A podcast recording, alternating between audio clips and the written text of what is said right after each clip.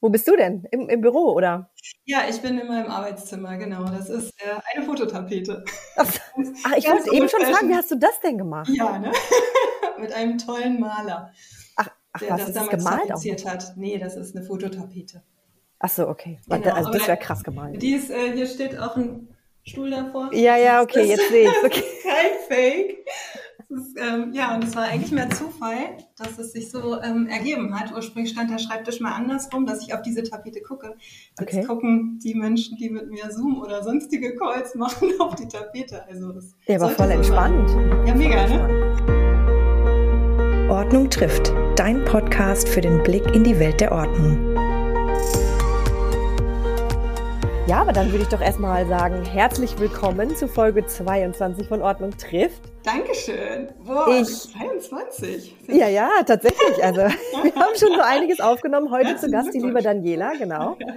Und natürlich wieder mit mir, Verena, die Moderatorin. Und heute sprechen wir, und deswegen sage ich auch, ich musste das auch unter jedem Umstand, und hätte ich mir ein Bein gebrochen, wahrscheinlich aus dem Krankenhaus, hätte ich das jetzt möglich gemacht, weil wir sprechen nämlich über etwas, was so perfekt in quasi die letzten zwei ähm, und auch ins nächste, in, die nächste, in die nächste Podcast-Folge hervorragend passt, nämlich haben wir über eine Integrationseinrichtung gesprochen. Das heißt Menschen mit psychologischem, also mit psychologischer Erkrankung oder die einfach einen Einschnitt im Leben hatten, die wieder Hilfe brauchen, um zurückzukommen. Und letzte Woche habe ich mit der Mona gesprochen zum Thema allgemein Psychologie und Ordnung.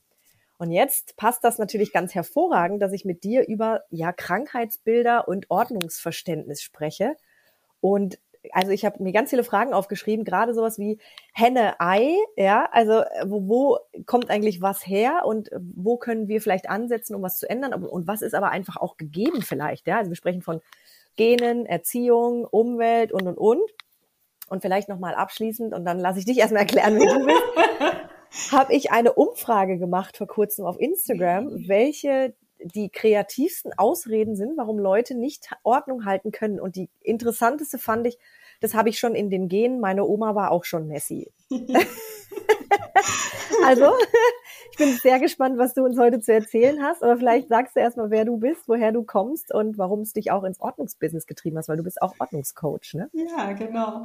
Wunderbar. Ja, ähm, vielen Dank für die äh, Einführung und erstmal ähm, Hallo Verena noch mit offiziell und Hallo an ja, all die, die zuhören, uns ihre Zeit und Aufmerksamkeit schenken. Ja, mein Name hast du schon gesagt, Daniela Pawelczak. Der Name ist ein bisschen äh, ja, nicht auf den ersten Blick klar auszusprechen, aber an sich ganz einfach. Von Klarkopf Coaching. Genau, ja, wer ich bin und ähm, weswegen ich ins Ordnungsbusiness gestartet bin. Also ich bin, ah, das, also es ist eine größere äh, Reise. Also ich bin ausgebildete Informatikkauffrau. Ich bin Oh, wow. studierte Diplompsychologin und weitergebildete, approbierte psychologische Psychotherapeutin. Das ist jetzt erstmal so eine Liste. Und Wow. äh, ja, und jetzt Ordnungscoach. Und ja, wie kommst du eigentlich dazu? Die Frage habe ich mir auch schon ein paar Mal gestellt. Ja. Ähm, also, wie man jetzt schon hört, der Weg war jetzt nicht total gerade, sondern hat so ein paar Schleifen aufgewiesen. Und äh, ich habe mal kurz überlegt, also ich habe schon als Kind eher die Puppen sortiert und ordentlich hingesetzt, auch die Barbie-Puppen und die Barbie-Puppenküche damals eingerichtet, aber nicht damit gespielt. Also ich fand Ach das echt? irgendwie ganz gut, ja. Oder äh, ich habe Kassetten sortiert, ich habe im Keller von meiner Tante ich Werbegeschenke sortiert, die ist Pharmareferentin gewesen und das fand ich Mhm. ganz, ganz toll. Ich habe mich dabei entspannt. Also das war Das habe ich auch gemacht. Also ich habe die Bankstatements meiner Tante sortiert. Hat mich nicht interessiert, was drauf stand. Ich habe einfach nur nach Datum sortiert. Ja, genau. Also dieses Sortieren. Und ähm, ich habe früher, ich habe lange Zeit mich schon gefragt, Mensch, was machst du, worauf hast du denn Lust? Und ich konnte mir nicht so, also ich habe viele Interessen.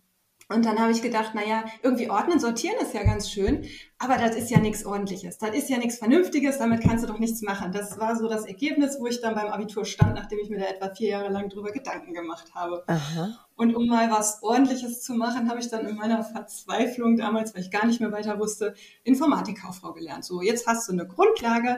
Ja, und was hat mich da am meisten interessiert, den Materialschrank aufzuräumen? Das fand ich toll. Oder auch da, ich habe äh, Kassen, Kreditkartenabrechnungsquittungen sortiert aus so ganz dünnem Papier. Fand ich jetzt auch irgendwie ganz okay. Oder die Ja. digitale Ablage.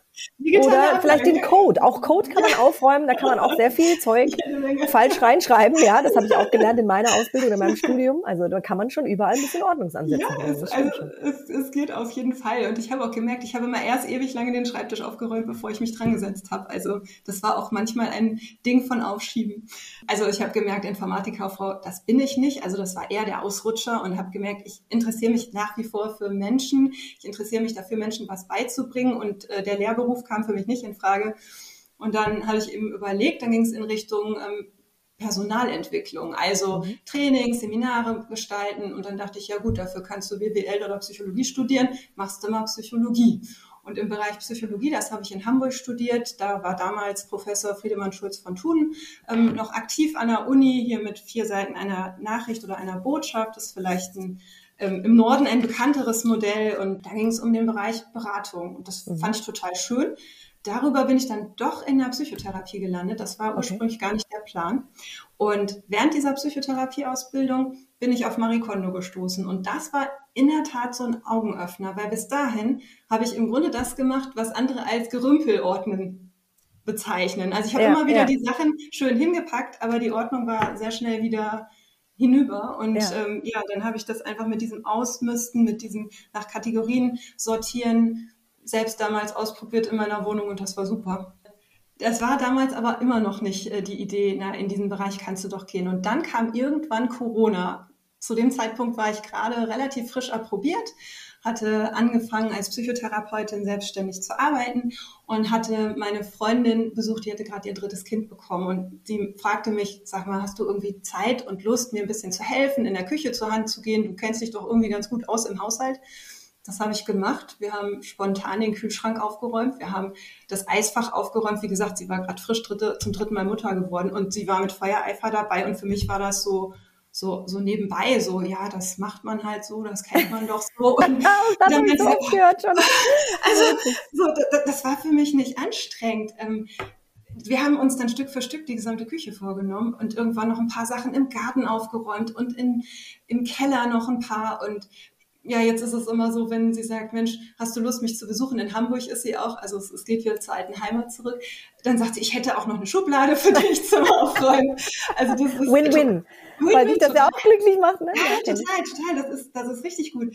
Und ja, dann äh, ist daraus entstanden, dass ich gedacht habe, Mensch, das wäre doch was, weil ich wollte ohnehin, ich wollte weg aus dem Gesundheitsbereich. Ich hatte mhm. Lust, in Richtung Coaching einzusteigen. Ich habe mich auch lange Zeit, also seit über 20 Jahren schon auch parallel immer mit Persönlichkeitsentwicklung ähm, beschäftigt. Ich habe lange Zeit mit einem sehr, sehr guten Coach zusammengearbeitet, also sehr intensiv und das waren nochmal andere Ansätze. Mhm. Und da dachte ich, Mensch, das ist ja schön, das kann man ja tatsächlich miteinander verbinden. Das war ja vor etwa zwei Jahren, also so früher, Corona-Früher etwa.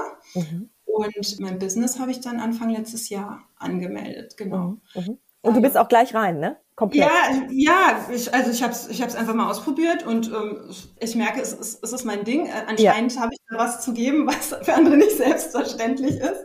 Und äh, ja, und es ist einfach so, dass ich merke, ach Mensch, äh, jetzt sind wir irgendwie schon hier drei, vier Stunden dabei. Ja, die Zeit rennt. Das ist ja irgendwie, das, das kannte ich vorher so nicht. Ja, und ja. das ist total schön. Genau. Hast du denn, vielleicht zwei Fragen. Die mhm. erste Frage, hast du denn in deiner psychotherapeutischen, in dem Beruf auch mhm. mit Ordnungsthemen zu tun gehabt oder war mhm. das irgendwie gar mhm. nicht mhm. drin? Und dann andersrum, was nutzt du jetzt von der Psychotherapieausbildung in deinem Ordnungscoaching? Also, fände ja. ich ganz spannend. Also äh, ehrlich gesagt sind doch viele Überschneidungen da. Und ich hatte es, ich habe eben noch mal, als ich mich auf das Gespräch so ein bisschen vorbereitet habe, ist mir noch mal in den Sinn gekommen. Ich hatte tatsächlich mal eine Patientin, wo das Thema Ordnung ein ganz, ganz großes Thema war. Ja. Und das war aber eher so ein Nebensymptom. Und das ist oft auch so, dass Ordnung und Psychotherapie oder ähm, psychische Erkrankungen oft sehr miteinander verbunden sind. Und ja. da war das Thema eine depressive Erkrankung. Komme ich nachher auch noch mal gerne drauf zurück, weil eine Depression einfach mehr ist als da ist jetzt jemand, der oder die sitzt traurig zu Hause. Ja. das äh, hat viele Ausprägungen. Und ähm, bei dieser äh, Patientin war das einfach so, sie war schon längere Zeit aus dem Berufsleben raus und es hatte sich zu Hause sehr, sehr viel angesammelt. Und ich mhm. hatte für einen kurzen Moment mal die Idee, Mensch, da gehe ich doch vorbei. Mhm. Äh, das ist bei der Psychotherapie zeitlich oft nicht ganz so gut einzubringen, auch wenn es manchmal total hilfreich ist, auch vor Ort ähm, Therapie auszuführen. Also das nennt sich dann, es ist ähm, äh, insbesondere im Bereich der Angsterkrankung so, dass da bei einigen ähm, das sogenannte Expositionstraining ganz weit vorn ist. Mhm. In der Theorie, sprich ich gehe mit Patientinnen und Patienten in angstbehaftete Situationen hinein ja. und ähm, mache dort Therapie, statt äh, sie kommen zu mir in die Praxis und wir sprechen dort. Ja, genau. Das ist die Theorie. Die Praxis sieht oft anders aus, weil du ja okay. anders durchgetaktet bist und da einfach ganz andere Zeiträume einplanst. Jetzt, jetzt wäre aber doch dann spannend, mhm. macht dann eine Kooperation aus Ordnungsexperten mit Psychotherapeuten nicht tatsächlich vielleicht auch Sinn? Mhm. Also eine Kooperation wäre auf jeden Fall kann ich mir durchaus vorstellen, dass das total sinnvoll ist, weil es, ja. also wenn du den Bereich der Depression jetzt zum Beispiel anschaust, da ist das ähm, Thema Selbstwert, Selbstwirksamkeit ganz weit vorn. Das bedeutet, mhm. so diese Fähigkeit oder zu sehen, das, was ich tue, hat eine positive Auswirkung. Ich kann etwas tun. Denn mhm. wenn wir jetzt zu Depressionen kommen und warum ich immer wieder über Depressionen spreche, ist das gefühlt 80, 90 Prozent meiner Patientinnen und Patienten irgendwas mit dem Thema Depression und Angststörungen zu tun hatten. Also das okay. sind tatsächlich die häufigsten Erkrankungs- oder Krankheitsbilder, äh, die ja, die so auftreten im ambulanten psychotherapeutischen Bereich. Und mhm. da geht es einfach um den Bereich der der fehlenden Selbstwirksamkeit. Denn bei einer Depression haben Betroffene oft das Thema, dass sie sich die ganze Zeit sagen, irgendwie kann ich nichts. Das gilt für jeden Bereich und das wird sich auch nie ändern. Ja. Und sie rutschen da rein und da ist es völlig egal, ob sie ein Einser-Diplom haben oder eine super tolle Führungskraft. Also man sieht Menschen eine Depression nicht zwingend an. Das sind manchmal Menschen, die ganz normal im sozialen Kontakt erstmal wirken, die vielleicht auch auf Partys sind und Spaß haben und wenn man dann mal ein bisschen genauer hinhört und hinschaut und sich diese Menschen öffnen, dann sind da oft ganz viele Unsicherheiten. Und mhm. natürlich können die sich auch auf den privaten Bereich und äh, im eigenen Zuhause niederschreiben. Ja, also schon, ja. schon die Sache, dass es dass es manchmal so anstrengend ist, weil die ganze Zeit wird im Kopf gekrübelt, die ganze Zeit wird im Kopf darüber nachgedacht, wie kann es werden, ich mache mir Sorgen, wie wird die und die Situation mit der Kollegin, dem Kollegen sein oder, oh Gott, was habe ich da bloß gesagt, was habe ich da bloß gemacht. Also der Kopf ist die ganze Zeit mit Grübeln beschäftigt. Okay. Und wenn ich dann versuche, mir da eine Tagesstruktur aufzubauen und auch noch Ordnung zu halten zu Hause, dann wird es manchmal für Betroffene einfach viel zu viel. Und ja, eine Kooperation ist da durchaus denkbar, klar spannend, weil wir haben mit äh, Mona über das Thema Mental Load auch gesprochen. Mhm. Weil da geht's genau um das. Ne? Mhm. Du sagst, Menschen mhm. mit Depression grübeln so viel. Mhm. Mhm. Und dann kommt noch dazu mhm. Routinen und der Haushalt und am besten noch Familie und, und, und um die du dich alle kümmern musst. Du hast das Gefühl, du, jetzt ist dieser Tropfen. Und dann schwimmt der ganze Topf über, ne? Und dann weißt du nicht mehr wohin, dann liegst du einfach im Bett in der dunklen dunklen Ecke und weiß nicht mehr, wohin genau. mit dir. Mhm. Genau, und wenn eine Depression einfach schwieriger oder stärker wird, dann ist ein typisches Symptom eben auch dieses morgens schlecht drauf sein. Also manche Menschen sind abends erschöpft und können dann nicht mehr und kriegen schlechte Laune. Bei einer, bei einer ähm, starken Ausprägung einer Depression, einer schweren Depression, gibt es dieses sogenannte Morgentief, also ein frühes Erwachen am Morgen, aber nicht so im Sinne von, yay, und jetzt kommt der Tag und lass mal gucken, was wir hinkriegen, sondern eher ein, und nein, und jetzt bin ich wach geworden und ich komme hier nicht weiter und ich weiß nicht, wie ich das schaffen soll und das schaffen ja, soll. Ja. Und neben den Mental Load und den ganzen gedachten Aufgaben, die da sind, die manchmal aber nur durchdacht und nicht angegangen werden. Das heißt, die werden begrübelt, aber dadurch ja. nicht gelöst. Es wird auch als Vermeidung äh, gesehen, grübeln, statt mich einem Konflikt zu stellen, grübel mhm. ich lieber da jahrelang drüber dass das so anstrengend ist, dass Menschen dann auch als Strategie versuchen, sich davon abzulenken. Das heißt, ich bin die ganze Zeit mit anderen Dingen beschäftigt. Und da bist du dann wieder an der Kombination zwischen Depression und zum Beispiel Suchterkrankungen. Wir haben da ja auch kurz mal drüber gesprochen. Genau. Dieses immer wieder online sein, immer wieder kurzfristig irgendwelche Kontakte suchen, die aber oft nicht verbindlich sind. Ne? Instagram das Gefühl zu haben, hey, ich bin hier in einer tollen Welt, doch ich poste nicht selber, sondern ich konsumiere. Oder ich habe nur Online-Kontakt mit irgendwelchen Gruppen, sehe ja. sie aber nicht im normalen Leben. Genau, also das führt dann miteinander zusammen. So, wir waren bei Hen und Ei, ne? jetzt wollte ich, jetzt wollte ich, also wir haben jetzt ja erst gesprochen über deine, eben deinen, deinen vorherigen Job als Psychotherapeutin mhm, und was das mit Ordnung zu tun hat. Und wie mhm. würdest du jetzt beschreiben, vielleicht noch, mhm. das ähm, Ordnungscoach und diesen Anteil ja. eben. Ja, genau. Genau, also ähm, beim Ordnungscoaching geht es mir sehr darum, gut zuzuhören. Also ich ähm, habe auch in dem in diesem typischen Vorgespräch, was bei mir virtuell stattfindet, höre ich, stelle ich vorher auch schon ein paar Fragen, dass ich einfach weiß, okay, worum es geht und gucke auch, was sind eigentlich Tagesstrukturen, was sind Tagesabläufe und ja, manchmal geht es auch um diesen Ansatz, wie perfektionistisch ist eine Person veranlagt. Also dieses, ja, was übernehme ich aus der Psychotherapie? Dieses gut zuhören, mitschwingen, ähm, zu verstehen, worum geht es denn überhaupt? Denn äh, es ist, es geht selten um das Thema, was vorne dran steht. Also ja. wenn jemand mir sagt, mein Kleiderschrank ist zu voll, dann geht es vielleicht im Endeffekt darum, äh, dass jemand den Gedanken hat, ich könnte es noch brauchen. Äh, wenn ich es weggebe, dann muss es aber für irgendjemanden einen ganz hohen Wert haben und solange ich das nicht habe, darf ich gar nichts weggeben und so weiter und so fort. Und dann sind wir ganz schnell beim Thema Selbstwert. Und da haben wir dann jetzt das Henne-Ei-Thema. Da haben wir das Henne-Ei-Thema, genau, das Henne-Ei-Thema. Was ist eigentlich mit dem Selbstwert, wie entsteht der und, äh, und auch so viele andere psychologische Faktoren, gilt übrigens für biologische ähnlich, habe ich mir Aha. sagen lassen.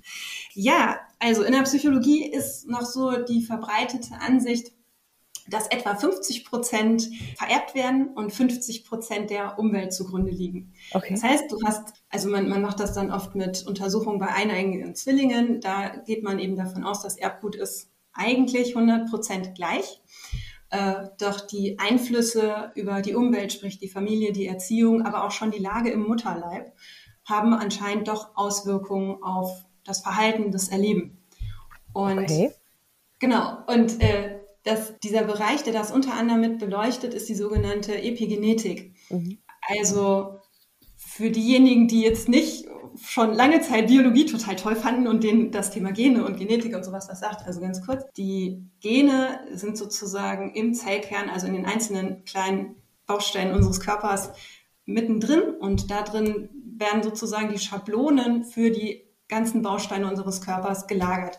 Und die Art und Weise, wie diese Schablonen abgelesen werden, das ist die Epigenetik. Und die Epigenetik wird eben auch beeinflusst von Erfahrungen. Und da kommen wir wieder zu der Vererbung. Also, wenn jemand sagt, naja, meine Oma war schon Messi und deswegen bin ich auch Messi, dann ist das total logisch und nachvollziehbar in dem Bereich, in dem man weiß, dass einschneidende Erlebnisse, schon kleine Erlebnisse, aber ja. auch besonders einschneidende Erlebnisse, sowas wie Krieg, Verfolgung, äh, Hunger und so weiter. Also diese Themen, die so ziemlich jeden unserer Vorfahrenen und Vorfahren mal betroffen haben, dass die sich über diese Epigenetik weiter vererben. Also es werden nicht okay. die Gene an sich verändert, sondern die Art und Weise, wie abgelesen wird. Okay. Und das Spannende daran ist, dass wenn wir jetzt davon ausgehen, dass unsere Eltern oder spätestens unsere Großeltern eher damit zu tun hatten, naja, es ist irgendwann mal eine Knappheit vorhanden mhm. an Dingen oder irgendwann gibt es irgendwas nicht mehr, das sich da total eingeprägt hat, ich muss für alles eine Vorratshaltung genau, haben. das kennen wir ja aus der Generation genau. auch, ne? Mhm. Genau. Und das ist ja jetzt wahrscheinlich für den einen oder anderen, das ist jetzt meine persönliche Idee, vielleicht nochmal aktualisiert worden durch Hamsterkäufe. Das heißt, meine Generation oder da, also ich habe es erstmalig erlebt, äh, dass ich ins Geschäft gegangen bin und viele grundlebende Lebensmittel oder Versorgungshüter gar nicht mehr bekommen habe. Ja, ja. So im ersten Lockdown. So, ich sag mal, alles, was lange haltbar ist, ob das jetzt getrocknete Bohnen waren oder Nudeln ja. und sowas, ne, das war ja der Klassiker, die waren plötzlich nicht mehr da. Und das kann bei einigen dazu führen, dass sie anfangen zu horten. Okay. Aber ist das nicht etwas, was, was wir auch in uns tragen, unabhängig mal von dem, was unsere Vorfahren mhm. schon miterlebt haben? Weil das ist ja etwas, mhm. du möchtest überleben, ne? Mhm. Und du siehst dein Überleben gefährdet. Mhm. Also fängst du natürlich an, mhm. alles zu kaufen, was du gegebenenfalls brauchen könntest, warum auch immer man Klopapier braucht. Mhm. Das sei mal jetzt dahingestellt. ja. Aber natürlich sowas wie Grundnahrungsmittel und so weiter. Mhm. Ne? Also mhm. wo, woher weiß man dann, was was ist? Oder? Ja, gute Frage. Also die kann ich dir gar nicht zu 100 Prozent beantworten, sondern eher, ähm, wie stark jemand von sowas auch getriggert wird. Also wenn ohnehin eine Person tendenziell eher so ängstlich ist von der Ausprägung her, und da sind wir wieder bei der Genetik und der Epigenetik, und dann kommen, kommen Situationen, die dazu führen, dass Ängste erhöht werden. Mhm. Also ich sage mal, egal wann, wenn du dir regelmäßig Berichterstattung über allgemeine News der Welt anschaust, mhm. dann kann das durchaus dazu führen, dass Ängste mehr oder weniger erhöht werden. Normalerweise mhm. wird dadurch nicht unbedingt das Wohlbefinden gefördert. Das ist ja. jetzt ein anderes Thema. Aber und ja, das dann dazu führt, dass Menschen dann doch nochmal eher mehr horten als andere. Also okay. ist ja ein Unterschied, ob ich mir zwei, drei Kilo Mehl hinstelle oder 30 Kilo ja. und nach einem Jahr merke, verflixt, jetzt sind da kleine Tierchen drin, die mir das da leider gerade wegfuttern. Mhm. Also da ist dann immer die Frage der Relation. Und ja.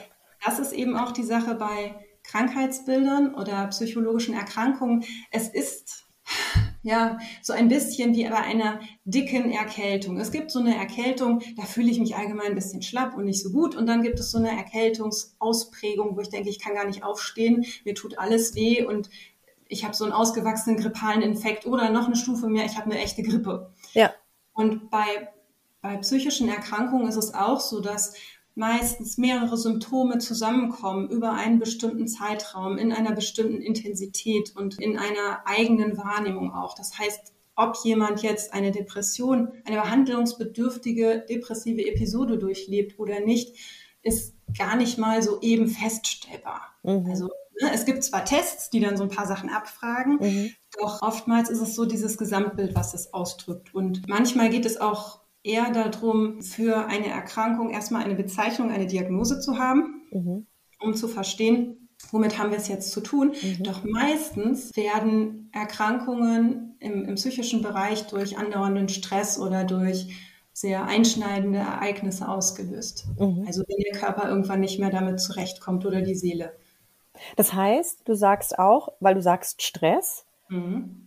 Und äh, die Mona hat ganz interessante Studien mitgebracht. Da war zum Beispiel eine, die, die hat sich nur auf Frauen konzentriert, mhm. wo es darum ging, dass das Umfeld, in dem sie leben, mhm. sehr, sehr für sie stressig ist. Und ich glaube, sie hat mhm. gesagt, dann wird Aerosol ausgeschüttet. Ist das richtig? Cortisol. Cortisol, Cortisol, Cortisol. genau. Genau. Äh. Cortisol ausgeschüttet. Und wenn du das über einen langen Zeitraum hast, Mhm. Und du das auch, und du merkst ja auch, wie die Leute reden, ne? dieses Negative mhm. und, und beschreiben dann auch ihr, ihr Zuhause sehr negativ, mhm. dass das dann quasi eine Ursache für mhm. ein Krankheitsbild sein kann. Mhm. Genau, und da hast du so eine Selbstverstärkung. Also Cortisol ist etwas, wir kennen vielleicht alle sowas wie Cortisoncreme. Die, die kommt immer dann drauf, wenn irgendwo Irritationen an der Haut sind oder auch mhm. Asthma oder so. Das sind Sprays, die enthalten oft Cortison. Das ist äh, deutlich stärker nochmal als Cortisol. Das ist ein körpereigenes, ein körpereigener Wirkstoff. Mhm. Und der wirkt immunsuppressiv. Das bedeutet, das Immunsystem, die Immunreaktion wird runtergefahren. Mhm. Jetzt wissen wir alle oder die meisten, das Immunsystem ist schon ganz gut, um Erkrankungen zu, ja, zu handeln. Und wenn eben Entzündungsprozesse, also eine Entzündung ist nichts anderes als erstmal eine Immunreaktion des Körpers auf irgendwelche Unstimmigkeiten, ob das, ob das ein Schnitt oder eine Verletzung ist oder ein Erreger oder sonstiges. Und wenn ich das natürlich unterdrücke, ist kein Wunder, dass Menschen irgendwann erkranken. Und deswegen ja. ist es oft auch bei Depressionen zum Beispiel, bei anderen psychologischen oder psychischen Erkrankungen auch, dass du eben auch körperliche Symptome hast. Ja. Also was auch wiederum an verschiedenen Botenstoffen, an Hormonen im Körper liegt, die an verschiedenen Stellen wirken. Wenn ich jetzt eine depressive, ne, ich nenne es mal eine Phase habe oder vielleicht mhm. auch wirklich äh, depressiv, ähm, ja, wirklich stärker erkrankt bin, mhm. kann denn dann, wenn, auch wenn vielleicht Ordnung nicht der Auslöser war, mhm. wenn ich mein Umfeld verändere, in mhm. Richtung, ne, ähm, weiß ich nicht, die Prozesse laufen entspannter, die mhm. Routinen mhm. funktionieren für mich besser. Mhm. Glaubst du dann trotzdem, sowas kann mir dann helfen, aus diesem Thema wieder rauszukommen, obwohl es mhm. vielleicht auch nicht der Auslöser war? Mhm. Also es kann auf jeden Fall eine Stärkung sein. Es gibt manche, die sagen, äh, ein Problem löst du nicht auf der Ebene, aus der es entstanden ist. Aber ähm, ja, also bei einer Depression ist es so, dass es unter anderem darum auch geht, also erst das Allerwichtigste, wirklich das Allerwichtigste ist, für sich das erstmal mitzubekommen und das zu erkennen. Okay. Und da hilft es im Übrigen nicht unbedingt Fachfrau oder Fachmann zu sein. Also auch unter Psychiatern, Psychologen, Psychotherapeuten, also alle mit irgendwie Psych, die das alle irgendwie mal kennen, auch die können unter Depressionen oder an Depressionen erkranken. Und manchmal kriegt es das Umfeld eher mit als die eigene Person. Aha. Und dann kann es, natürlich kann es hilfreich sein, ähm, Dinge erstmal zu regulieren, weil manchmal kann eine Depression auch dadurch verursacht sein, wenn man das denn rausfindet als Ursache, dass, dass man sich selbst in eine dauerhafte Überforderung gebracht hat. Und wenn dann plötzlich Prozesse ruhiger laufen und ich merke, hey, ich muss gar nicht immer 300 Prozent bringen, 95 reichen durchaus auch, ich werde trotzdem geliebt und kriege trotzdem Dinge geschafft, dann kann das das eigene Stresserleben schon so verringern, dass auch eine Depression zurückgeht. Okay. Es gibt Es gibt Ansätze, die gehen so weit, dass eine Depression und auch viele andere psychische Erkrankungen unter anderem auch ein Zeichen dafür sind, dass der eigene Lebensstil anscheinend nicht dem entspricht, wofür wir ausgerichtet sind, was auch mhm. immer das heißen mag. Also wofür mhm. unser Körper ausgerichtet ist, unsere, unser Geist, unsere Seele, wie auch immer du es nennen magst. Mhm. Das heißt eigentlich, dass du eigentlich sagst, startet mal mit etwas, um den Stresspegel, an welchem Punkt das auch mhm. ist, das erstmal zu, zu reduzieren. Und sind wir mal ehrlich, mhm. wir verbringen gerade jetzt in Zeiten von Corona sehr viel Zeit zu Hause. Mhm. Die Wahrscheinlichkeit, dass man nicht da anfangen sollte, mhm. ist jetzt auch einfach mal gering, gehe ich mal von aus. Ja? Und wenn mhm. es Leute sind, die sich in meinem Haushalt aufhalten. Mhm. Genau, oder? Ja, ja. Ja, und also wenn es auch das ist, dass ich mich in meinem Zuhause wohlfühle, wie auch immer das sein mag, ne? dass ich sage, hey, da gibt es jetzt einen Bereich, der ist jetzt sortierter. Oder ähm, also ich habe mir halt auch überlegt, Mensch, was, was wären denn eigentlich so Ideen, was wären Tipps für Betroffene? Das erste ist wirklich ehrlich mit sich sein, ehrlich hingucken zu und zu akzeptieren, okay, das ist jetzt so und nicht praktisch mir selbst bildlich gesehen, wie ich auf dem Boden lege, auch nochmal auf mir rumtrampel, sondern erstmal sagen, okay, es ist jetzt so und ich lasse mal dieses ganze Schuldthema außen vor, weil das oft auch mit Schuld und Scham verbunden ist. Ja. Und dann als zweites, genau was du sagst, das zweite ist Stress abbauen. Und Stress abbauen das ist für Menschen unterschiedlich. Manche lernen Meditation, manche sagen, Meditation geht gar nicht. Ja. Die können durch Bewegung in so eine Ruhe kommen, in so einen Ausgleich. Die gehen vielleicht flott spazieren, manche gehen vielleicht auf Laufen oder machen Krafttraining, egal. Auf jeden Fall etwas, was ihnen hilft, über zum Beispiel die körperliche Ebene den Stress runterzufahren. Denn das Spannende ist, ähm, dass zum Beispiel das Cortisol, was langfristig wirkt, aber auch kurzfristig, wenn ich ganz stark unter Anspannung bin, dann haben wir es auch mit Adrenalin und Noradrenalin zu tun. Mhm. Da kommen wir so in diesen Kampfflucht, Kampfflucht äh, Modus oder auch diese Erstarrung. Mhm. Fight, Flight, Freeze hast du vielleicht schon mal. Ja, kenne ich von, von Vera von Birkenbiel, habe ich gelesen. Ja, genau, genau. Und in dem Prozess geht es darum zu überleben. Da geht es nicht mehr darum, ein schönes Zuhause sich zu errichten. Ja. Das bedeutet, solange mein Hirn in diesem Alarmzustand ist, brauche ich gar nicht anfangen, kreativ zu werden. Weil kreativ ist in dem Fall jetzt nicht so gefragt, außer wenn es eine kreative Überlebensstrategie ist. Mhm. Das heißt, Und, ich teste für mich dann die mhm. Dinge, die mhm. für mich wahrscheinlich den größten Stressabbau erzeugen. Und das muss ja. ich testen, oder, oder wie mache ich das? Ich kann mir Ideen von anderen holen. Also oftmals ist es so, dass was vielen anderen hilft, könnte mir auch helfen. Manchmal ist es mhm. so was Simples wie, ich mache mir laut Musik an und tanze dazu. Auch ja. wenn ich mir da vielleicht am Anfang doof bei vorkomme und irgendwann merke ich, hey, das ist total nett. Oder ich gehe spazieren, ich gehe raus. Also für ganz viele Menschen ist der Kontakt zur Natur und wenn es nur der, der kleine der kleine Park nebenan ist oder der Fluss oder im Braunschweig haben wir hier die Oker oder äh, jetzt hier ein bisschen außerhalb gibt es Wälder, einfach da dahin zu gehen, ja. das kann schon total hilfreich sein. Okay. Oder natürlich, was wir vorhin gesagt haben, sozialer Austausch. Also sich mal mit einer Freundin treffen, ähm, mit anderen Menschen sich austauschen. Also auch das äh, ist Stressabbau oder Hobbys, Dinge, also manchmal haben wir Dinge früher total gern gemacht und aus irgendwelchen Gründen haben wir die aufgegeben. Manche ja. entspannen total beim Kochen oder beim Backen. Es gab mal eine Zeit lang, da habe ich zum Stressabbau, habe ich immer sonntagsabends habe ich immer Suppen für die Woche vorgekocht. Also bei mir ist das das Gegenteil. Für mich ist Backen und Kochen ist der ultimative Stressfaktor. weil ich, und da, da frage ich mich manchmal, ob ich nicht vielleicht auch ein bisschen zu extrem bin, weil äh, da, wo, wie, wie heißt es? Da, wo gearbeitet wird, fällt Späne. Äh, Aha, da muss ich nämlich alles wieder aufräumen. Ja, da habe ja. ich immer so gar keine Lust ja, zu. Entsprechend mag ich das einfach auch nicht so gerne. Also mache ich lieber einfache Sachen, so wie Couscous mit ne, solchen Sachen ja. zum Beispiel. Und wie entspannst du dich zum Beispiel? Also was, was ist so deins? Wo, wo tankst du auf? Ich habe das zu Mona gesagt. Für mich, ich brauche diese Auszeit vor dem Fernseher mit, und ich habe gestern mit meinem Mann noch mal drüber gesprochen, mit mhm. Friends. Mhm. Warum? Ich habe das schon 180 Mal gesehen und es ist für mich mhm. eine so heile Welt. Ich kann mich da so richtig fallen lassen. Und ja, ja ich habe es schon 718 Mal gesehen. Ja. Und?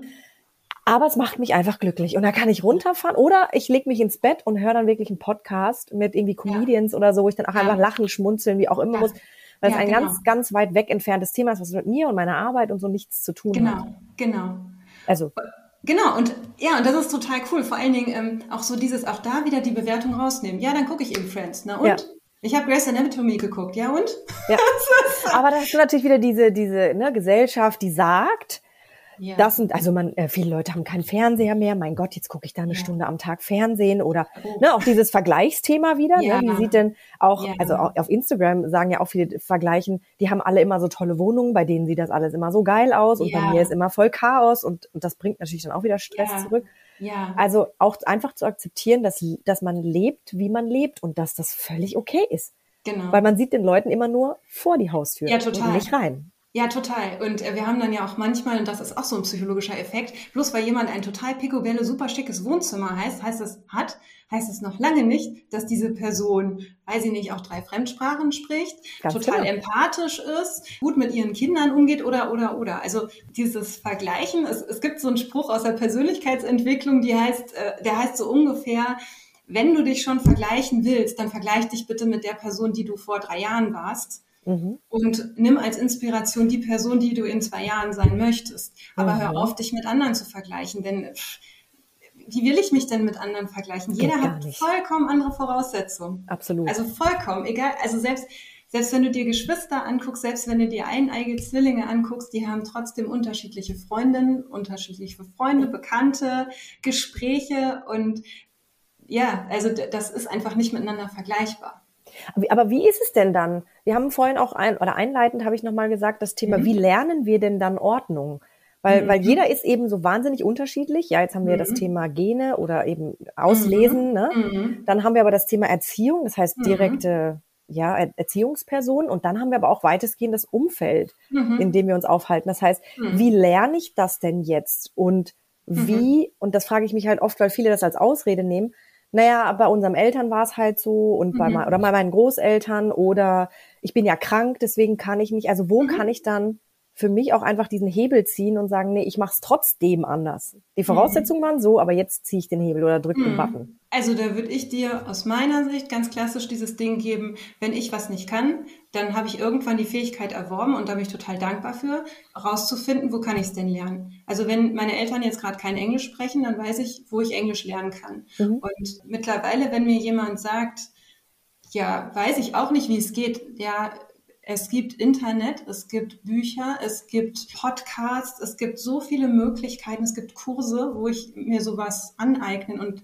sowas auch lernen kann. Und in dem Bereich, da haben mir auch Leute gesagt, na, empfehl doch sowas nicht, da äh, machst du dich doch selber überflüssig. Und dann denke ich so, nee, überhaupt nicht. Nee, gar Weil ich sag mal, nee, also wenn ich es von zu Hause aus aus welchen Gründen auch immer eben nicht gelernt habe. Es gibt ja unendlich viele Dinge, die ich von zu Hause lernen kann oder nicht. Ne? Ob ja. das jetzt Umgang mit Geld ist, ob das Umgang oder ob das eine Ernährungsform ist oder körperliche Ertüchtigung oder was auch immer du nimmst. Und wenn ich das von zu Hause jetzt nicht so gelernt habe, dass ich damit gut umgehen kann und auch nicht so angelegt bin, dass ich total Lust auf Ordnen habe und mich dabei entspanne, wie es bei mir der Fall ist, dann gibt es viele Wege. Und bei mir ist es mittlerweile so, wenn ich ähm, etwas so ganz grob lernen möchte, dann gucke ich mal, was es im Internet gibt, dann lese ich Bücher dazu, dann gucke ich mir vielleicht ein paar Videos an. Und wenn ich das richtig lernen will und richtig vernünftig lernen will, dann suche ich mir eine 1 zu 1 Betreuung. Mhm. Also das heißt zum Beispiel beim Yoga habe ich das mal gemacht. Ich habe früher, klar. ne, ich habe ein Fitnesstrainer, hallo? Fitnesstrainer, genau, ja genau. Und ähm, ich habe erzählt, ich habe lange Zeit mit einem super, super tollen Coach beziehungsweise einer Mentorin zusammengearbeitet. Manche Dinge hat sie mir erzählt, die wusste ich schon seit zehn Jahren, aber es war kein angewandtes Wissen, sondern ja. es war ein, ach ja, habe ich schon mal gehört. Mhm. Und sie hat es so auf mich zugeschnitten vorgestellt, dass es dann den Unterschied gemacht hat. Dann mhm. konnte ich damit arbeiten, dann konnte ich das umsetzen. Und so ähnlich ist es beim, beim Coaching auch. Also das ist auch was, ich, ich sage auch nicht, Mensch, ich arbeite jetzt nach Schema XYZ, sondern mhm. ne, wenn ich mit dir zusammenarbeiten würde, dann würde ich genau hinhören, worum geht es denn eigentlich mhm. und was ist denn dein Wunsch? Und manchmal ist einfach der, manchmal geht es darum zu sagen, hey, du bist schon richtig, es ist alles gut. Ja. Und guck mal, wir fangen mal so und so an und guck mal, wie du damit zurechtkommst. Und dann braucht das gar nicht aussehen wie bei schöner Wohnen und überall stehen nur irgendwie drei Deko-Dinge herum. Ja. Das ist für manche ein Weg, das wäre ich selber zum Beispiel nicht. Also ja. ich bin keine Minimalistin, ich habe jetzt auch nicht unendlich viele Dinge, doch ich habe durchaus viele Dinge. Die haben, die meisten davon haben hier festen Platz. Die meisten davon, okay, also bei dir. Ja. Ich habe nämlich so eine Kategorie gehabt, ich kann ja mal so machen. Gibt es bei dir Dinge, die keinen festen Platz haben? Ja? Ja, selbstverständlich. Ich bin ein Mensch. Ich bin keine Maschine. Ja, okay, äh, das ist doch mal gut. Das ja. darf auch einfach sein. Ne? Ja. Dieses, dieses einfach bewusst werden, das darf auch einfach mal so sein. Sich ins Okay ja. setzen. Ne? Richtig. Das haben genau. wir ja in der Beratung auch ganz oft. Genau. Und was ich immer wieder interessant finde, ist, wir haben, ich habe mit meiner meiner Freundin, äh, die in der Integrationseinrichtung gesprochen, also mit der mhm. habe ich gesprochen und die hat mir gesagt, da gibt's ja ganz, ganz, ganz viele verschiedene Krankheitsbilder. Wir haben jetzt sehr viel über mhm. Depressionen gesprochen, mhm. aber mhm. sie hat zum Beispiel auch Leute, die ähm, schizophren sind mhm. oder die autistisch sind. Mhm. Das heißt, die werden natürlich auch entsprechend geboren. Also was, ne, es, es bricht nur irgendwann vielleicht aus oder du bist, du bist von Anfang an so. Autisten sind ja tendenziell bei, von Geburt an so. Ähm, mhm. Wie erlernt man denn dann, ja, wie erlernt man sowas dann? Das ist doch dann super schwierig, oder? Also äh, Du meinst, wenn die leben eine, ja in einer ganz anderen Welt. Eine Schizophrene, eine Person ein, äh, eine Schizophrenie entwickelt oder bei ihr das ausbricht, wie die das erlernen? Ja, weil ja. die sind dann ja tendenziell auch andere Persönlichkeiten. Ne? Also du kannst ja nicht mehr von der ursprünglichen Person immer mhm. annehmen, oder? Mhm. Also ähm, ich glaube, rein zur Begriffserklärung, ich glaube, bei manchen ist noch so dieses Bild schizophren heißt, äh, da ist jemand, der heißt Hugo und innerlich hat er noch drei andere Persönlichkeiten. Da ist noch Paul und äh, Gerd und Helge. Ist das so? Also nur, in, in, in, der allgemeinen Variante, ja. Genau, sicher? ja, genau, ja, genau, genau, genau. Und, ähm, Aber es muss nicht so ausgeprägt sein, natürlich. Ne? Du hast vielleicht auch ja. einfach den extrem depressiven und den extrem, also das ist immer noch mein mhm. Ich vielleicht, weiß ich nicht. Mhm, mhm genau. Also ähm, das ist nämlich in der, in der reinen Klassifikation für psychische Erkrankungen ist das nicht Schizophrenie, sondern eine schizophrene Erkrankung zeigt sich unter anderem dadurch, dass einerseits eine Psychose auftreten kann und andererseits äh, Wahn und Halluzinationen. Also ähm, hm, vielleicht kennst du den Film A Beautiful Mind. Ja. Da wird das sehr schön dargestellt. Genau. Bei A Beautiful Mind ähm, werden einmal Halluzinationen, in dem Fall sind es visuelle, also er sieht Personen und er hört sie auch. Das ist dann dieser Mitbewohner, also Achtung Spoiler. Äh, und, und das Kind, was er sieht, das ist einerseits, das sind die Halluzinationen, die dieser John Nash, glaube ich, heißt er, erlebt. Und auf der anderen Seite der Wahn. Und der Wahn prägt oder zeigt sich in dem Sinne, dass er meint, er arbeitet für die CIA, einen Geheimdienst. Also es hat oft was mit, mhm. äh, es ist geheim und wichtig zu tun. Mhm. mhm. Und wenn man sich in dieses System reindenkt, ist äh, mhm. die Reaktion von einer schizophrenen Person, also einer Person, die eine schizophrene Erkrankung hat, ist eigentlich total normal auf etwas, was aber eine andere Wahrnehmung ist, als für uns als normal gilt. Anders gesagt, wenn ich meine, mein Nachbar hat bei mir Wanzen überall installiert oder die CIA mhm. und die hören mich ab, natürlich würde ich dann Angst kriegen und natürlich mhm. wäre ich dann misstrauisch anderen gegenüber und natürlich ja. würde ich dann denken, nee, also die Psychotherapeutin, die will mich hier doch nur aushorchen. Mhm. Und natürlich rede ich mit Menschen, die neben mir sitzen oder, äh, oder antworte auf Stimmen, die in meinem Kopf sind. Ist doch ganz logisch. Das ist dann die Sache mit der verschobenen Wahrnehmung. Mhm, mh. Aber die Menschen haben dann, wenn du den Zugang findest, mhm. schon auch durchaus ein, ein normales Verständnis von Abläufen, Prozessen, Routinen, wie alle anderen auch. Nur, dass sie vielleicht das ein oder andere Mal hinterfragen.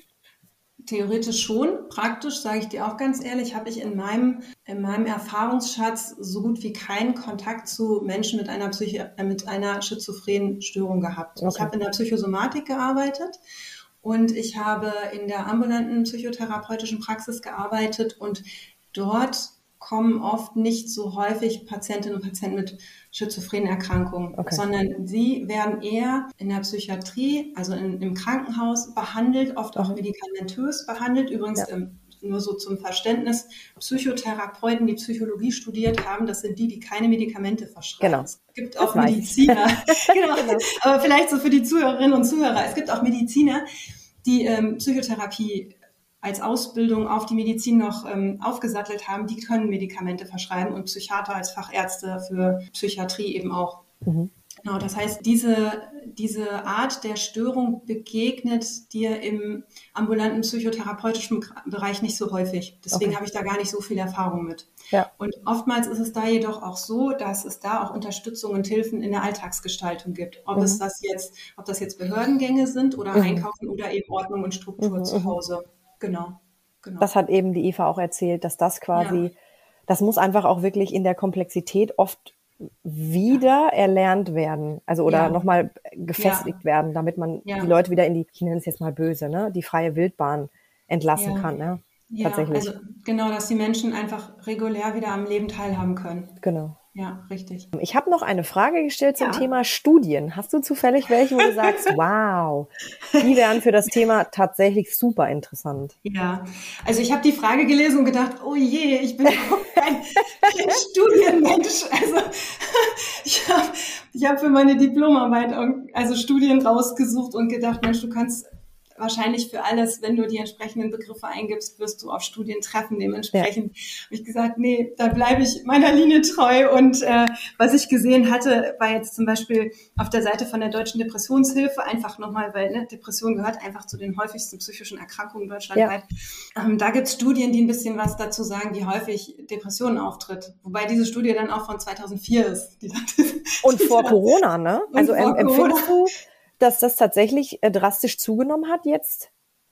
Also den Eindruck habe ich schon. Doch äh, das ist ja, das Ding ist ja, Bauchgefühl und persönlicher Eindruck ist immer wieder was anderes als wie ist es denn wirklich. Also es ist nicht umsonst so, dass Menschen, die vernünftige Studien durchführen wollen, dann eine ganz gute Ausbildung für brauchen, damit diese Studien auch äh, allgemein übertragbar sind. Da sind ja Mhm. ganz viele Dinge zu beachten. Ich kann nicht einfach meine 100 Bekannten fragen, wie ist es denn bei dir? Also kann ich machen, doch dann ist die Frage, wie repräsentativ ist das? denn Ja, genau, genau. Genau. Ich habe noch übrigens, nochmal um zurückzukommen, nochmal auf die Tipps für Betroffene, Ja, wieder zur Ordnung zu kommen. Also der, der Tipp ist auch nicht neu, aber letztendlich geht es darum, erstmal in einem Bereich zu beginnen und darüber wieder diese Selbstwirksamkeit zu erleben. Also wenn ich diesen Riesenberg vor mir sehe, vielleicht ein vollständig unaufgeräumtes Zuhause und dann Mhm. zu denken, das schaffe ich nicht. Und wenn, dann nur, wenn ich drei Monate lang Pause habe und von morgens bis abends daran arbeite. Das Mhm. also geht,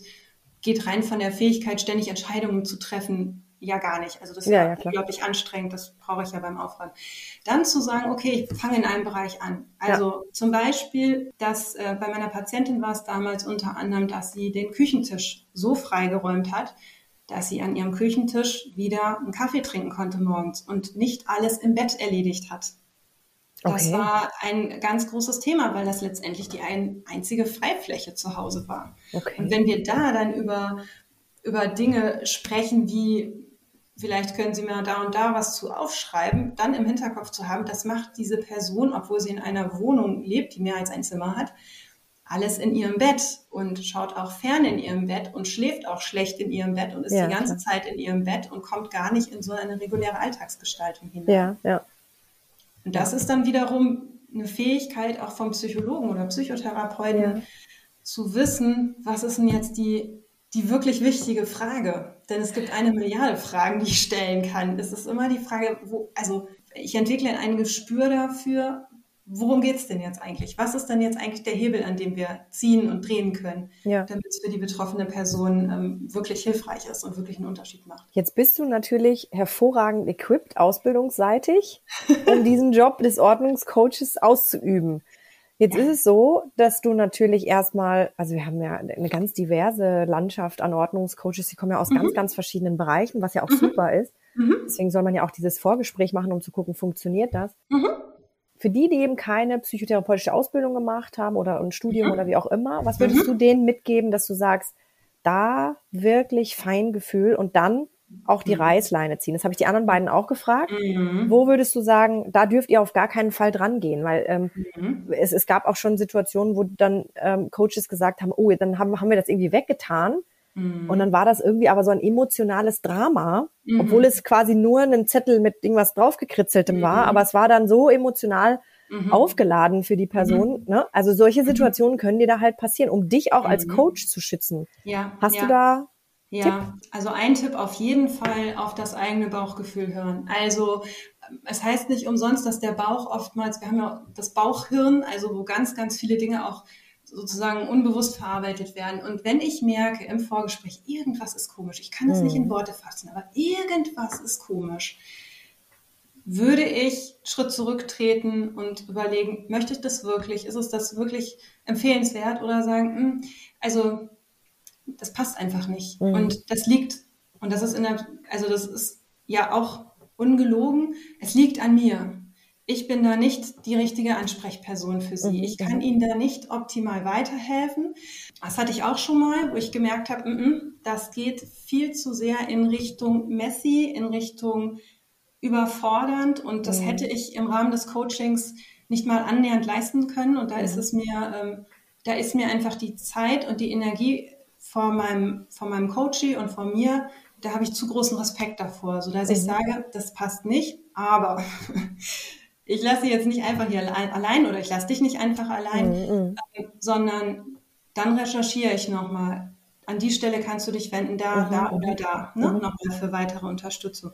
Ja. Das nächste ist zu gucken, können denn eigentlich Absprachen eingehalten werden? Also kann ein Termin, den wir vereinbart haben, wird er eingehalten, wird er mhm. pünktlich eingehalten? Wenn sich was verzögert, hatten wir vorhin ja auch, äh, ich war etwas überfordert mit dem neuen Browser. ähm, kann die, die andere Person, ist sie in der Lage, dann zu schreiben oder irgendwie einzuchecken, Zeichen, ne? Ich bin gleich genau, wieder da. Hm. Genau, und ein Lebenszeichen von sich zu geben und zu sagen, hier, das funktioniert gerade nicht. Also ist, ist diese Kompetenz vorhanden. Mhm. Inwieweit ist es möglich, eine, eine Struktur überhaupt darzustellen? Also können Menschen eine Tagesstruktur nachgehen? Das braucht nicht unbedingt eine Arbeitstätigkeit zu mhm. sein, sondern funktionieren so grundlegende Haushaltsarbeiten.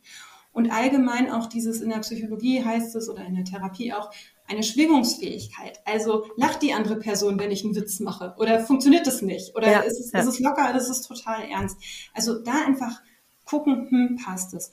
Und äh, das nächste auch, wenn es um, um bestimmte Themen geht. Also wenn jemand darüber spricht, dass er oder sie Todessehnsucht äußert und sagt, ich kann okay, das dann. hier gar nicht mehr und also du bist meine letzte Hoffnung oder so, da würde ich sehr schnell, sehr klar sagen, okay, ne, da bin ich wirklich die falsche Person, dafür bin ich auch nicht ausgebildet und da dann zum Beispiel an ähm, telefonische und E-Mail-Seelsorge verweisen, an Beratungsstellen verweisen. Das sind oftmals sehr viel schnellere Hilfsangebote als jetzt eine Psychotherapie.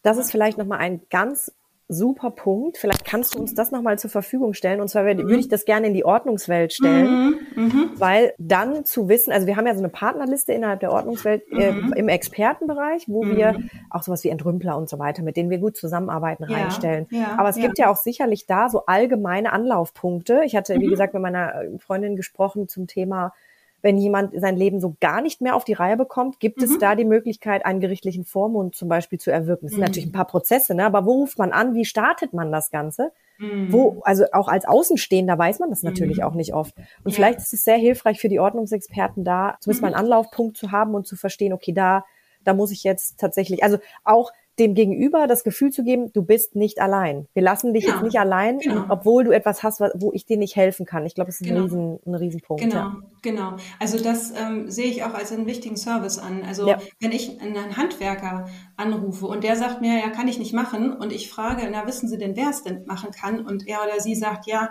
versuchen Sie mal da, da oder da, bin ich total glücklich. Da will genau. ich auch wieder hingehen. Wenn jemand sagt, nee, ist nicht meins, ist mir auch egal, ja ist das natürlich eine andere Form von Service, genau. Genau, genau. Also ich verstehe es auch als wichtigen Service, eben ganz klar zu sagen, das kann ich liefern und das eben auch nicht. Ja, ja. Genau. Und nicht eben auch um jeden Preis. Also ein Coaching nicht ja. um jeden Preis. Denn ganz man ehrlich. Man verliert sich was, da auch, ne? Man, mhm. Ja, du kannst dich verlieren. Du kannst auch echt was kaputt machen. Mhm. Du kannst bei der Kundin, dem Kunden was kaputt machen, wenn du die Person total überforderst und mhm. vielleicht noch in dieser Selbst, in diesem Selbstwirksamkeitsmangel nochmal bestärkst, weil du versuchst, irgendwas zu handeln, was in dem Moment gar nicht, also darum geht's dann gar nicht. Mhm. Mhm. Und auch so zu dem Thema, was, also als du nochmal fragtest, na, was ist denn eigentlich die Grundlage oder was, was sind Krankheitsbilder, die mit Ordnung zu tun haben, da war auch so der Gedanke, fragen wir mal andersrum, was ist denn eigentlich erforderlich, um Ordnung halten zu können? Mhm. Ne, und ähm, wenn ich Ordnung halten oder aufbauen möchte, dann brauche ich so ein paar Voraussetzungen. Ne? Ich brauche sowas wie Konzentration, ich brauche was mhm. wie eine weitgehend ungestörte Wahrnehmung. Ja, also eine Wahrnehmung wird ja zum Beispiel auch durch Alkoholeinfluss oder durch Drogen allgemein mhm. psychotrope mhm. Substanzen eingeschränkt. Das mhm. heißt, äh, ne, da können sich das viele besser dran ähm, überlegen. Ich brauche eine Möglichkeit, meine eigenen Gedanken, meine Gefühle, mein Verhalten zumindest ein Stück weit steuern zu können. Also ich glaube, die wenigsten Menschen sind wirklich kompetent in der Lage, ihre eigenen Gedanken und die Aufmerksamkeit auf die Gedanken und die damit ausgelösten Gefühle und Verhaltensweisen aktiv zu steuern. Das ist ja, ja. ein Riesenbereich aus der Persönlichkeitsentwicklung und auch ja. der Psychotherapie. Aber dass ich diese, diese Dinge habe, dass ich ein Stück weit selbst reflektiert bin und wenn ich weiß, wo ich eigentlich hin will, was eigentlich mein Ziel ist, was mir wichtig ist, dann ist es ja auch viel leichter, Ordnung zu halten ja. und aufzubauen. Oder anders gesagt, wenn ich in einer Situation bin, wo ich sage, ich weiß überhaupt nicht, wo es hingeht, ich weiß überhaupt, also ich traue mir selber nichts zu oder ist mir doch alles egal, dann kann das im Zweifelsfall dazu führen, dass ich dann irgendwie alle Dinge entsorge, weil ich denke, ach, hat doch eh keinen Wert. Ja. Damit ist mir dann auf Dauer auch nicht geholfen, selbst wenn ja, ich ja. dann vielleicht minimalistisch unterwegs bin, aber da ist es ja auch sehr unreflektiert. Mhm. Ja. Das ist ein sehr äh, spannender Punkt. Wir haben nämlich jetzt gerade, ich weiß nicht, ob du Insights MDI kennst, äh, das hat die Nadine Meyer auf den äh, Schirm gebracht bei uns in der Ordnungswelt. Und zwar geht es mhm. da wirklich um Persönlichkeitsentwicklung äh, der Ordnungsexperten, einfach mal mhm. zu verstehen, was bin ich denn überhaupt für ein mhm. Typ und dann aber im mhm. gleichen Zuge auch, wie erkenne ich Verhaltensmuster, überhaupt Muster und mhm. Persönlichkeiten in meinem Kunden und dann, mhm. wie kann ich den Kunden coachen, dass der Kunde mit seinem Umfeld entsprechend umgehen kann. Finde ich wahnsinnig spannend, weil ich habe mir gerade die Frage gestellt, na gut, jetzt sind, ist vielleicht 99 Prozent aller Ordnungsexperten sind jetzt keine Psychotherapeuten oder ähnliches. Mhm, mhm, aber wie kann man trotzdem daran arbeiten? Ich glaube, das wäre zum Beispiel ein so, ein, so eine Fortbildung, die man machen könnte, um mhm. einfach den Kunden auch optimal zu betreuen. Ne? Und ja. vielleicht auch die Kundenseite einfach mal zu fragen, ähm, wie können Sie mir denn auf der Ebene auch helfen? Weil ich merke einfach, dass ich da Unterstützung brauche. Ne? Ja, und also ich glaube, was das angeht, war ich manchmal so ein bisschen betriebsblind. Für mich war so klar, naja, also wirklich betriebsblind na, psychische Erkrankung kennt man ja so ganz grob. Also man mhm. weiß, es gibt Depressionen, es, Depressionen, es gibt Ängste, es gibt Zwangsstörungen, es gibt das Messi-Syndrom, es gibt psychotische Erkrankungen, ADHS und ich weiß nicht, was mhm. alles, Sucht, Internetsucht, Fear of Missing Out und ich weiß nicht, was noch alles dabei ist. Und dann für sich klar zu kriegen, nee, das ist nicht unbedingt selbstverständlich. Also mhm. da, ne, wie gesagt, ich beschäftige mich seit über 20 Jahren mit diesen Themen. Für mich ist das das täglich Brot. Ich war irgendwann mal auf einer Weinverkostung oder wie nennt sich das bei einer Weinprobe und da war das so klar, da sagte die Dame, die das geleitet hat, naja, ihr kennt natürlich den Unterschied zwischen Wein und Weiß- und Rotwein. Und alle so, nein, also die Farbe. die waren so Aber da haben wir jetzt wieder, ne? Genau, ja, also das, was ist so Basiswissen vielleicht ja, auch, ne? Ja, genau, ja. genau. Ja. Also, wie gesagt, das Wichtigste ist immer wieder an allererster Stelle, wie bei so vielen Dingen, ist immer sich selbst ernst nehmen und ehrlich zu sich selbst sein. Das ist das Allerwichtigste, weil solange ja. ich mir einrede, nee, nee, alles gut, alles mhm. wunderbar, ich brauche mhm. keine Hilfe, das ist okay, solange es für mich wirkt. Und es gibt auch Situationen, wo das total hilfreich ist, mir selbst Mut zu machen, zu sagen, ich kriege das schon hin, alles fein. Es wird dann schwierig, wenn meine Strategien nicht mehr wirken. Es wird dann schwierig, wenn ich dann irgendwo merke, ich komme nicht weiter. Und das, was für ja. mich vielleicht vor zehn Jahren oder als Kind gewirkt hat, das bringt mich heute nicht weiter. Und da nochmal Henne-Ei.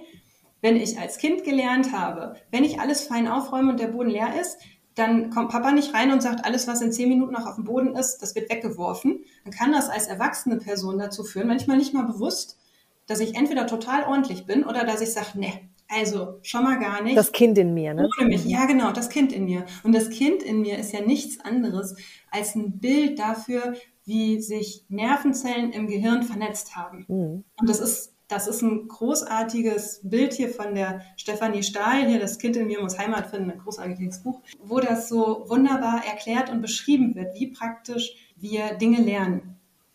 Ne? Also, genau. Und nochmal, auch nochmal zu Henne und Ei.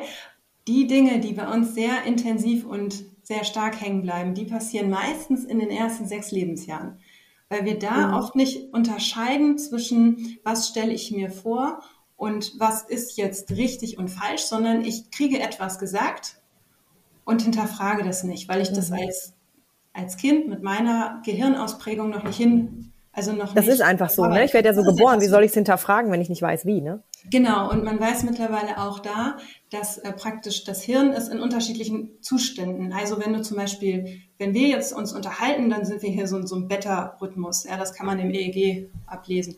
Und wenn du dann so ruhig wirst und schläfer, schläfrig wirst, dann gehst du in andere Hirnfrequenzwellen. bis hin in den Schlaf und in den Tiefschlaf. Und man mhm. weiß bei Kindern, wenn man da EEGs ableitet, dass die Hirnwellen ganz anders sind. Das heißt, sie sind, man nennt das auch suggestibler oder ähm, sie sind einfacher zu beeinflussen. Mhm. Und hinterfragen Dinge nicht so stark. Das bedeutet, es macht einen Unterschied, wenn man zu einem erwachsenen Menschen sagt, na meine Güte, du bist auch unordentlich, oder ob man zu einem Kind sagt, vier Jahre, du bist total unordentlich, aus dir wird nie was. Das geht manchmal so tief rein, dass mhm. die Psychotherapeutinnen und Therapeuten echt jede Menge zu tun haben, damit mhm. das aufzuräumen und zu sagen, das war damals und das hatte viel mehr mit dem Menschen, der das zu dir gesagt hat, zu tun, als, als mit, mit, dir, dir. selbst. Mhm.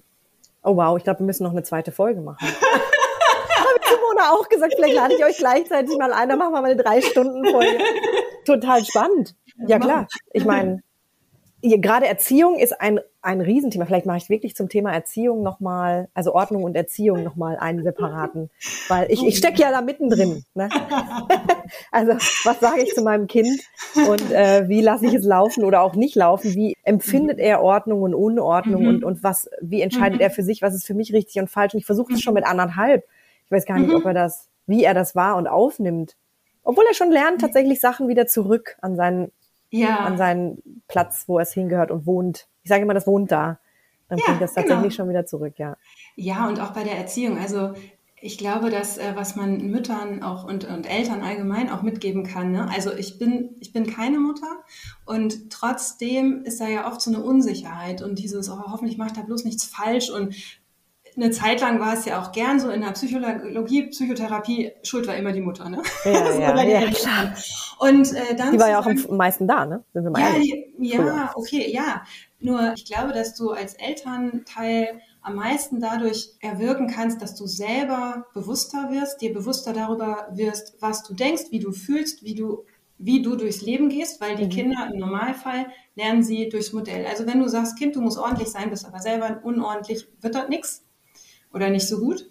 Und also mir sagte mal eine sehr, sehr gute Kinder- und Jugendpsychotherapeutin, das ist nochmal ein extra spezialisierter äh, Zweig, sie sagte mal, naja, man kann sehr viel verkehrt machen bei Kindern und Jugendlichen, aber die haben auch die Fähigkeit, sich die Rosinen rauszupicken. Also wir mhm. Menschen sind ja auch fürs Überleben gemacht und es ja, muss ja. nicht alles perfekt und mit Samthandschuhen und mit Watte und sowas verpuschelt sein. Also da auch einfach nochmal ein Vertrauen da rein zu haben, denn ganz ehrlich, manchmal guckst du vielleicht angestrengt und dein Kind interpretiert das als Mama ist jetzt böse. Mm. Das, wie willst du dir darüber bewusst sein? Naja, klar. Ne? Also wie es beim Kind ankommt. Also da ist dann auch wieder die Sache, bis wohin bin ich eigentlich noch zuständig und was liegt auch irgendwann außerhalb meiner Kontrolle. Ja, und auch zu sagen, was ist denn richtig und falsch? Was ist genau. denn das Modellkind?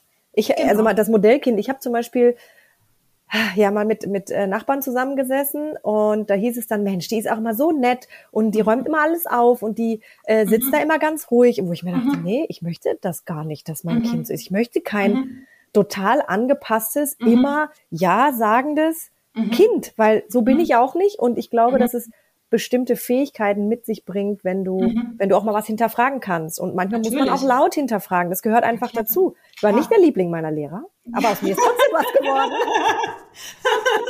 ja, äh, da hast du es auch wieder, du hast immer zwei Seiten von allem. Ja. Also wenn du ein Kind hast, was total brav ist und angepasst ist, das hat mir mal auch mal jemand gesagt, das war auch super.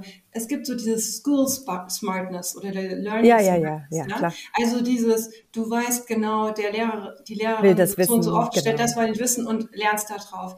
Ja, und dann kommst du irgendwann in die normale Businesswelt und vielleicht bist du als ein angestellter Sachbearbeiter super aufgehoben, wo dir von oben gesagt wird, was du zu tun hast. Alles cool. In dem Moment, in dem du plötzlich selber strukturieren sollst und musst, kommt es dann durchaus zu Schwierigkeiten. Und das, das Spannende ist, und das war jetzt auch ja in den letzten zwei Jahren manchmal zu bemerken, es gibt Menschen, die sind dann in Kurzarbeit gegangen oder in oder haben ihre Tätigkeit verloren, wie auch immer. Was vielen gemein war, war, sie waren plötzlich zu Hause und sie mussten wieder selbst den Tag neu strukturieren. Und wenn ich jahrelang immer dieselbe Struktur habe, die mir vorgegeben ist, wie so ein Stundenplan früher, ist das auf der einen Seite eine Einengung. Was auf der anderen Seite, da hast du wieder die zwei Seiten, ist es die auf Freiheit der anderen Seite aber ja, und wenn ich eingeengt bin in einem Stundenplan, habe ich aber auch die Sicherheit und eine gewisse genau. Planung. Ich weiß, dann und dann kann ich mich mit dir und dir, mit dir treffen.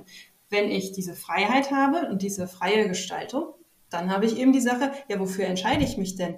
Denn wenn ich mich für eine Sache entscheide, entscheide ich mich gegen eine Million andere Sachen. Ja, genau. Und das ist so interessant, weil ich hatte, boah, mit wem habe ich darüber gesprochen? Der Renate, das war die erste Folge in der Staffel 3 zum Thema. Mhm. Wie finde ich, weil ich bin ja in der Unternehmensberatung und wir wollen mhm. eben diesen zweiten Teil, wir wollen strukturgebende Persönlichkeiten. Mhm. Weil wir mhm. brauchen ja Leute, die zum Kunden gehen und sagen, hey, so, jetzt analysieren wir das mal und das so und mhm. so sieht's aus und so würden wir es jetzt machen, ne? Also basierend auf dem Angebot natürlich. Und ganz viele Menschen kommen mit einem ganz falschen Bild und eben mit der Tatsache zu uns, dass sie angeleitet werden möchten in allem. Und das mhm. funktioniert halt überhaupt mhm. nicht. Mhm. Und die sind auch relativ schnell wieder draußen, weil die sagen, boah, wir mhm. arbeiten zu viel und es ist irgendwie, äh, mir wird gar nicht gesagt, was ich machen muss und es ist irgendwie mhm. völlig anstrengend. Und mhm. da, da merke ich es tatsächlich auch. Ich möchte diese Menschen, die eben nicht diese geradlinige Mhm. Ne, diese, diesen mhm. Weg einschlagen, sondern ich brauche die, die auch links und rechts gucken können, weil das mhm. sind auch die, die Strukturen geben können und vielleicht auch für sich selbst. Ja, genau, genau. Und das hast du ja, du hast es zum Beispiel in der Psychotherapie, du hast einmal diesen Ansatz, zum Beispiel in der Verhaltenstherapie, die ja schon strukturierter ist. Also ich bin von Hause aus Verhaltenstherapeutin. Viele kennen, haben auch so dieses Bild vom Psychotherapeuten, die eher so aus der Psychoanalyse kommen. So jemand liegt auf der Couch ja. und Therapeuten und dann wird frei assoziiert. ja, genau. Ähm, kann auch total wirksam sein oder ist auch nachweislich wirksam, sonst würde es nicht bezahlt werden von den gesetzlichen Krankenversicherungen. Aber was ich sagen wollte, ist, Manche Patientinnen und Patienten wünschen sich total, dass mal ein paar klare Ideen kommen. Also ein, wie wäre es, wenn sie es so machen, so, so, so. Nicht unbedingt, du musst jetzt das, das, das machen, aber nur so Anregungen geben, Ideen geben. Und andere sind total glücklich, wenn sie ganz frei reden können, ganz frei sich entfalten können. Das ist tendenziell eher die Gesprächspsychotherapie, aber in der Verhaltenstherapie gibt es auch Kolleginnen und Kollegen, die eher so arbeiten. Also das ist auch wieder sehr individuell, genauso wie im Ordnungscoaching. Und wo überhaupt nicht ganz klar gesagt wird, da und da geht's lang. Ja. Denn dieses da und da geht's lang heißt auf der anderen Seite ja auch, dass ich indirekt meine, ich wüsste besser für die betroffene Person, was für sie gut ist. Ja, ja. Und das würde heißen, dass ich mir anmaße, den gleichen Erfahrungs- und Erlebensschatz und so weiter zu haben wie die andere Person. Ja, anders gesagt, jemand sagt jetzt, ja, bei dem Job kriegst du so und so viel Gehalt und das ist super toll und die Person sagt, ja, das ist wunderbar, das ist aber nicht mein Wert. Ich, mich brauche Gehalt XYZ, um zu überleben, das ist in Ordnung, ich brauche es nicht ganz pro bono zu machen, doch mir geht es ums Inhaltliche, mir mhm. geht es viel mehr um Sinnstiftung oder um soziale Kontakte oder sonst Ja, genau, genau. Und wenn ich nicht zuhöre, dann wird es eben schwierig. Und wenn ich dann sage, du musst das aber so und so und so machen, dann kann das für die eine Person super funktionieren und für die andere überhaupt nicht. Ja, ja, genau. Aber das, das ist auch noch, okay, ich schreibe das einfach alles auf, dass jetzt auch noch mal einen separaten Podcast kommt. Ich glaube, das Thema Arbeitgeber, Arbeitnehmer und äh, Führungskräfte und, und eben äh, solche, ja. die es auch nicht sein wollen und können oder wie auch immer, das ja. ist, glaube ich, auch nochmal ein separater, sehr guter Punkt, ja. Ja. ja. Aber ich glaube, also alle meine Themen sind, oder ich habe sie zumindest durchlaufen. Wie schaut's bei dir aus? Schön. Ja, da, du, das meiste schon. Die, äh, die Frage ist, wann du den Podcast ausstrahlen möchtest. Denn theoretisch hätte ich ein Geschenk für Hörerinnen und Hörer, die jetzt uh. die Zeit und Lust hatten, uns zuzuhören. Wenn ihr Bock habt und Lust habt, mit mir mal zusammenzuarbeiten oder mich mal kennenzulernen, möchte ich gerne was verlosen. Und zwar eine Stunde kostenfreies Aufräumcoaching mit mir Oh. Entweder virtuell, dass wir uns sozusagen über Zoom sehen und du mir dann entsprechend das zeigst per Video oder per Foto oder es auch einfach nur beschreibst. Oder wenn du aus dem Bereich Braunschweig, Wolfsburg, Gifhorn, Hannover kommst, also etwa eine Stunde Fahrzeit von hier, dann machen wir es auch gern vor Ort. Okay. Ja. Und wie meldet man sich dafür bei dir? Ja, also folgendes, du schreibst eine E-Mail an willkommen at klarkopf-coaching.de. Okay. Vielleicht kannst du das in die Show Notes packen. Klar. Super. Und ähm, ja, dann schreibst du einfach da rein, wie du heißt, wo du wohnst ne? und äh, welche, welchen Wohnbereich, welche Ecke du dir gern vornehmen möchtest in dem Coaching und was du noch möchtest, was ich von dir weiß. Also anders gesagt, du erzählst mir das, was du erzählen möchtest und nicht mehr. Okay. Und das gibt es eben dreimal, dreimal jeweils eine Stunde. Und das wäre dann, der Einsendeschluss wäre dann am Sonntag, dem 28. August. Genau. Okay. Perfekt. Dann findet die Verlosung, genau, die Verlosung findet am Sonntag, dem 28. August statt und äh, schreib gern, dass es aus dem Ordnung, trifft Podcast ist. Perfekt. Ja, das finde ich doch super. super. Da Danke. freuen sich doch bestimmt alle. Da bin ich sehr gespannt, was da an Rücklauf kommt. War ich auch total cool. Dann sage ich erstmal vielen, vielen Dank für unfassbar viele Insights. Und es hat sich absolut gelohnt, das jetzt hier durchzustehen mit Hitzewallung. Oh, oh Verena, ich feiere dich so. ganz, ganz herzlichen Dank. Und ähm, ja, danke für die Einladung. Danke, dass du mich auch äh, voll aus der Komfortzone geschmissen hast. Äh, immer gerne. Oh, als meine Freundin sagte, ja, du gehst irgendwann mal in den Podcast. Nee, auf gar keinen Fall. Hervorragend. Cool. Vielen. Dank. Ich wünsche dir gute Besserung. Danke, danke. Das war's auch schon für heute. Danke, dass du dabei warst. Wir freuen uns auf die nächste geordnete Runde mit dir. Happy Days, deine Verena.